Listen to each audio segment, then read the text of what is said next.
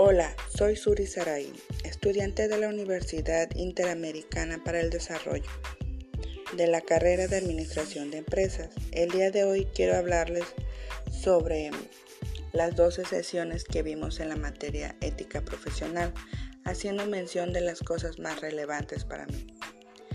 A lo largo de este curso vimos la importancia que tiene la ética profesional, la cual son un conjunto de valores y principios que nos ayuda sobre el comportamiento de un profesional, lo cual tiene como fin estudiar y reflexionar sobre las conductas morales de las personas. La ética es ideal, la cual está desarrollada por la conducta humana, en el conjunto con el proceso de civilización, que se encuentra orientada a cada ser humano, sobre lo que es correcto y está acorde a la ética profesional, orientando su vida hacia la relación con cada uno de los semejantes, esto buscando un bien común. Los valores son términos aceptados por un grupo para nombrar cada una de las actuaciones humanas y aquí surgen las reflexiones y estas de las experiencias. Por ello se conoce que los valores son en forma definitiva y experienciales. Hoy en día existen valores de cierta perdurabilidad, como lo son la justicia, la democracia. Muchas veces los valores cambian y otros se transforman para bien o para mal en la vida diaria de un profesional, pero por fortuna muchos de los valores trascienden en las diferentes generaciones de la vida humana. No podemos dejar a un lado que la ética profesional está implícita en todas las áreas del conocimiento y actividades que realiza el ser humano. Es importante tener en cuenta los valores que fundamentan a la ética profesional, como lo son el bien, la verdad, libertad y conciencia. El orden ético se funda en el primer principio universal, natural al ser humano, hacer el bien y evitar el mal. La naturaleza humana y la ley moral natural. La naturaleza humana es un concepto que involucra mucha polémica, pero hoy más que nunca se necesita una reflexión filosófica sobre la naturaleza humana. Nuestras características físicas, genéticas y cognitivas están determinadas totalmente por el hecho de que son seres sociales. Ley moral natural. Permite al ser racional humano usar su inteligencia y voluntad para tomar decisiones.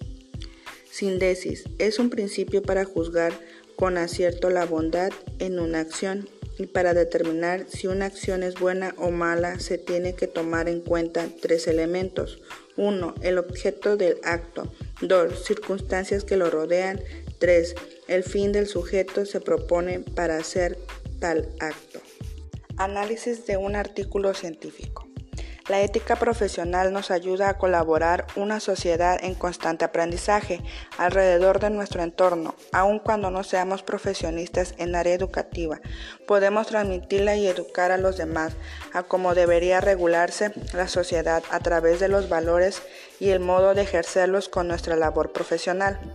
La ética profesional es una rama filosófica que abarca el estudio de la moral y de la virtud y el saber. Su objetivo es cumplir de manera exponencial las buenas acciones del ser humano a través de su paso por el tiempo y el espacio, relacionar actos maleficientes con actos de virtud y respeto, para generar una balanza equilibrada de estos mismos.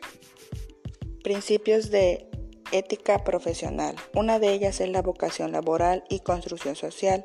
Sé que la vocación es algo innato, se relaciona con deseos y afecciones. La vocación laboral es la inclinación natural que una persona tiene, es el deseo de emprender una carrera o profesión. La construcción social es la que realiza el profesionista y está basada en la capacidad que éste tiene para no solo lograr sus propósitos, sueños, sino lograr alcanzar los sueños de otros. El segundo principio sería los derechos humanos y laborales, lo cual son el conjunto de prerrogativas sustentadas en la dignidad humana, cuya realización efectiva resulta indispensable para el desarrollo integral de la persona. Los derechos laborales se puede definir como aquellos derechos en materia laboral recogidos e instrumentos internacionales de los derechos humanos que reconocen universalmente como titular a la persona. Ficha de resumen. Dice que la dignidad sirve de base para la ética y moral de los derechos humanos. La dignidad está constituida por la convergencia de tres principios que son el principio de la autonomía de las personas, el principio de beneficencia y el principio de privacidad. La dignidad como valor fundamental del hombre se aplica al entorno laboral, sin dudarlo. La confidencialidad es un requisito indispensable para el profesionista. El trabajo es el campo donde se desarrolla toda profesión y es justamente ahí donde se requiere establecer las normas que permitan la elevación del individuo para que moldee su conducta en el campo laboral, pero a su vez también forma parte de los derechos humanos que dignan al hombre y que se requiere establecer en cualquier ámbito donde se encuentre. El código ético en las instituciones es tan necesario para regular los procesos humanos que se desarrollan en este campo. La ética se aplica a diferentes contextos, entre estos se encuentra el institucional. Toda empresa u organización debe estar respaldada con un código ético con el cual rige todo su personal, además de que contribuye a su personalidad social lo cual cada institución requiere un código ético para regular las conductas internas del personal y de la empresa.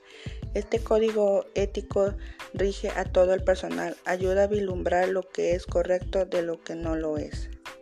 Un tema que va de la mano con la visión integral es que las empresas existen gracias a su capacidad para integrar los recursos, en particular el conocimiento y el aprendizaje. La integración de los diferentes elementos y visiones y herramientas posibilitan la coordinación efectiva y adecuada de los recursos para lograr sus objetivos que permitan crear conciencia y motivación hacia los empleados profesionistas, dueños, inversionistas, etc.